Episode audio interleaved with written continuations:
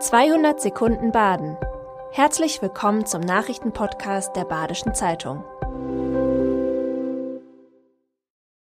Die Nachrichten am Montag, dem 20. März. Entsteht in der Schwarzwaldgemeinde Friedenweiler das größte Holzwerk im Schwarzwald? Die Firma Ante aus Nordrhein-Westfalen plant ihr Holzwerk in Friedenweiler-Röthenbach zu erweitern und zu modernisieren. Aus einer Betriebsfläche von 15 Hektar sollen 48 werden.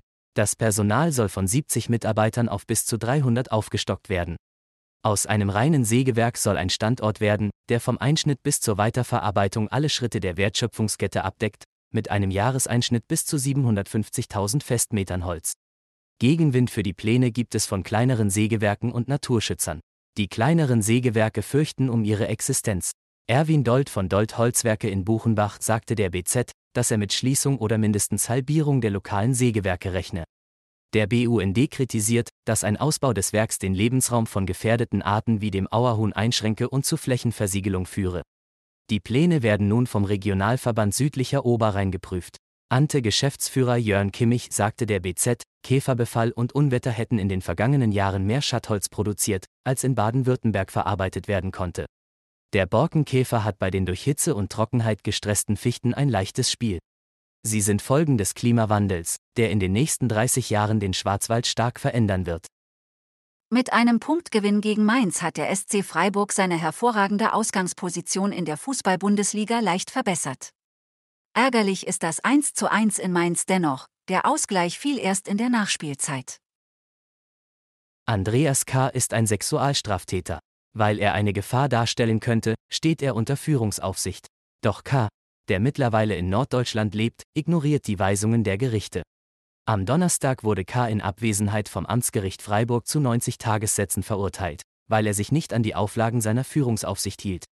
K. wurde 2016 wegen schweren sexuellen Missbrauch von Kindern in vier Fällen und sexuellen Missbrauchs von Minderjährigen in elf Fällen zu elf Jahren Haft verurteilt. Sollte er rückfallgefährdet sein, ist fraglich, ob die 90 Tagessätze etwas bewirken. So offenbart sein Fall Lücken im Umgang mit Tätern.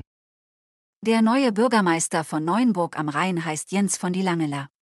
Der 43-Jährige siegte im ersten Wahlgang mit großem Vorsprung vor seinen beiden Mitbewerbern. Von die Langela, der als Eigenbetriebsleiter bei der Stadtverwaltung Lörrach arbeitet, erhielt 72 Prozent der Stimmen. Die Wahlbeteiligung lag bei 52 Prozent. Zwei Mitarbeiter des Ordnungsdienstes verhinderten am Samstag bei einem Balkonbrand in Rheinfelden Schlimmeres. Als sie das Feuer auf einem Balkon im fünften Stock eines Hochhauses im Feekampring entdecken, eilten laut einer Mitteilung der Polizei sofort in das Haus und verschafften sich Zutritt zum Balkon.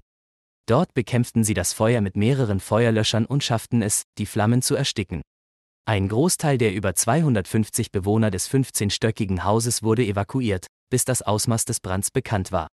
Sie konnten jedoch bald wieder in ihre Wohnungen zurückkehren.